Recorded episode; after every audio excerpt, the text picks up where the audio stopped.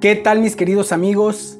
Es un verdadero placer estar una vez más con ustedes. Mi nombre es Mario Utrilla de Convivencia Cristiana de Tuxtla. Hoy estudiaremos la tercera parte de la cápsula de vida Antes era ciego.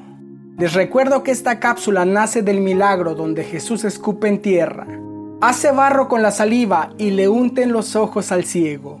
Un milagro que cruza por muchas facetas Primeramente la obediencia del ciego en creer lo que Jesús decía. Si ponemos atención, él recalca el hombre que se llama Jesús, dejando en claro que no le conocía del todo, sin embargo tomó la decisión de creerle. Luego pasa por compartir su testimonio y por la sorpresa e incredulidad de sus vecinos. Posteriormente por el juicio de los fariseos. Comentaba que la religión juzga, juzga las formas, juzga los porqués, juzga a quien recibió el milagro e incluso juzga al autor del milagro. Hoy estudiaremos otras facetas de esta historia y son la duda y el temor al rechazo. Acompáñame en tu Biblia al libro de Juan capítulo 9 versículo 7 y le dijo, ve y lávate en el estanque de Siloé, que quiere decir enviado. El ciego fue pues y se lavó y regresó viendo. Este es realmente un milagro extraordinario. Nos dice el versículo 32, desde el principio jamás se ha oído decir que alguien abriera los ojos a un ciego de nacimiento. Cristo Jesús estaba haciendo algo nunca antes visto. Es más, hizo algo nunca antes oído. No existía registro alguno que un ciego de nacimiento recobrara la vista. Y tanto los vecinos como los fariseos dudaron de la veracidad del milagro. Inclusive dudaron que el hombre hubiese sido ciego. Y pienso que no existe nada más frustrante, nada más desagradable para Dios que la incredulidad.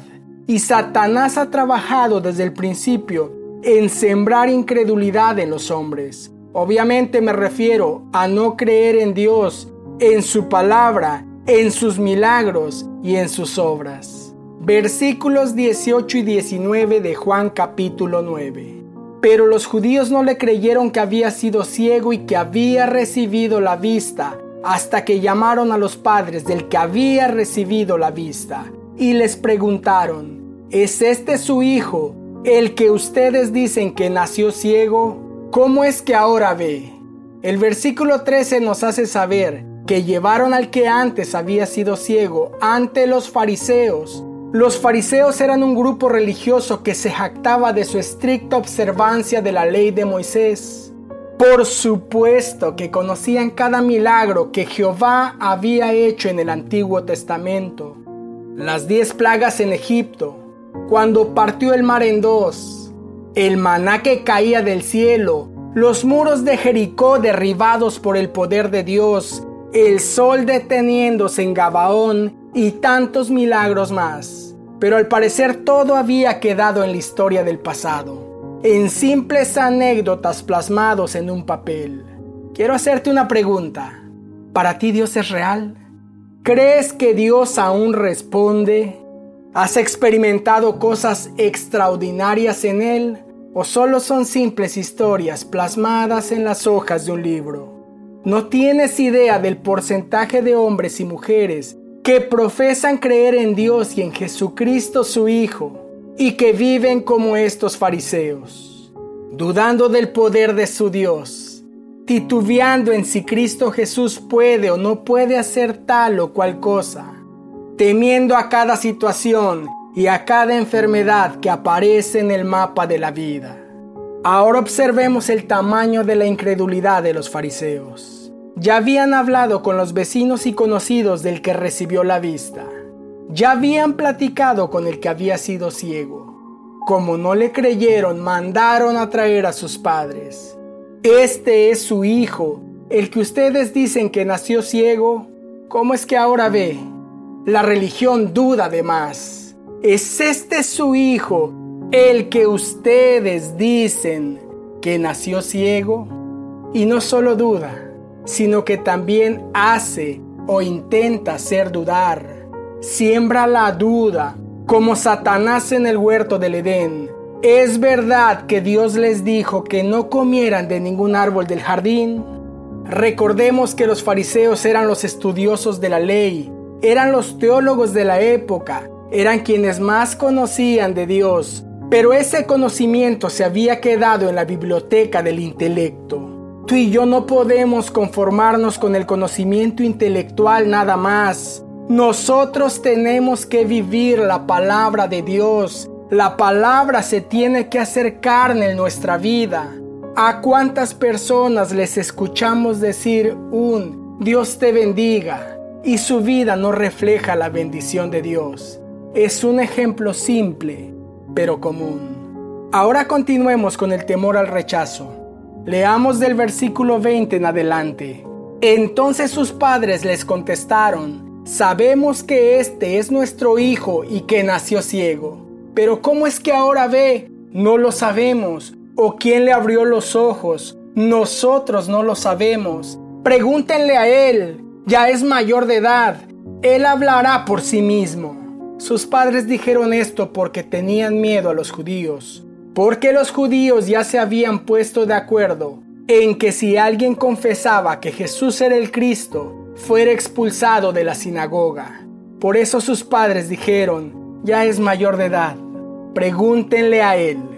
Es sumamente común que el día en que decides seguir a Cristo, el momento en que tratas de vivir conforme a la Biblia, comienza el rechazo, los cuestionamientos, la intimidación, la burla, la exclusión.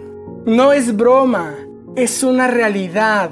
Cuando tomas la decisión de leer la Biblia y hacerla parte de tu vida, cuando tratas de parecerte a lo que ahí está plasmado, automáticamente comienzan los cuestionamientos.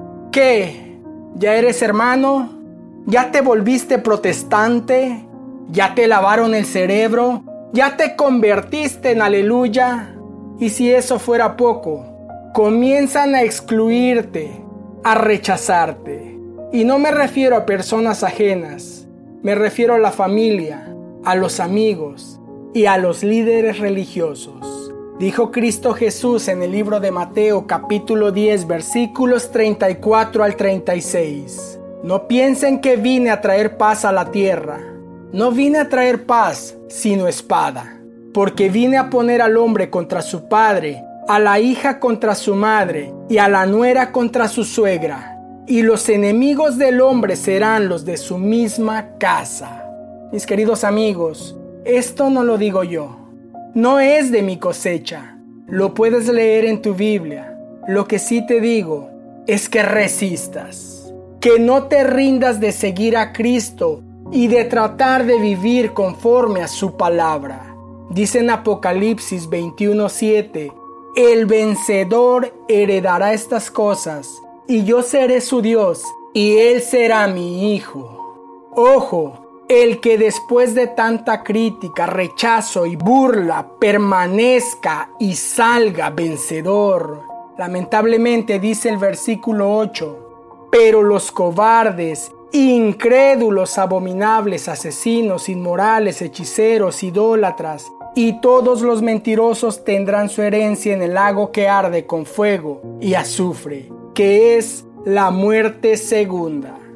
En la misma lista de los asesinos están los incrédulos y los cobardes. Sé valiente y resiste hasta salir vencedor.